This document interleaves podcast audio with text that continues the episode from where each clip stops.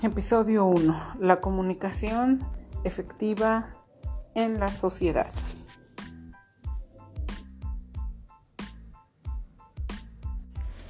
Episodio 2. El uso de la tecnología en la comunicación.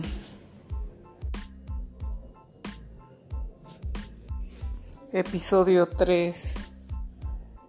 Internet como parte, como parte o medio de comunicación. Episodio 4. Eh, el podcast como un medio de comunicación alternativo en Internet.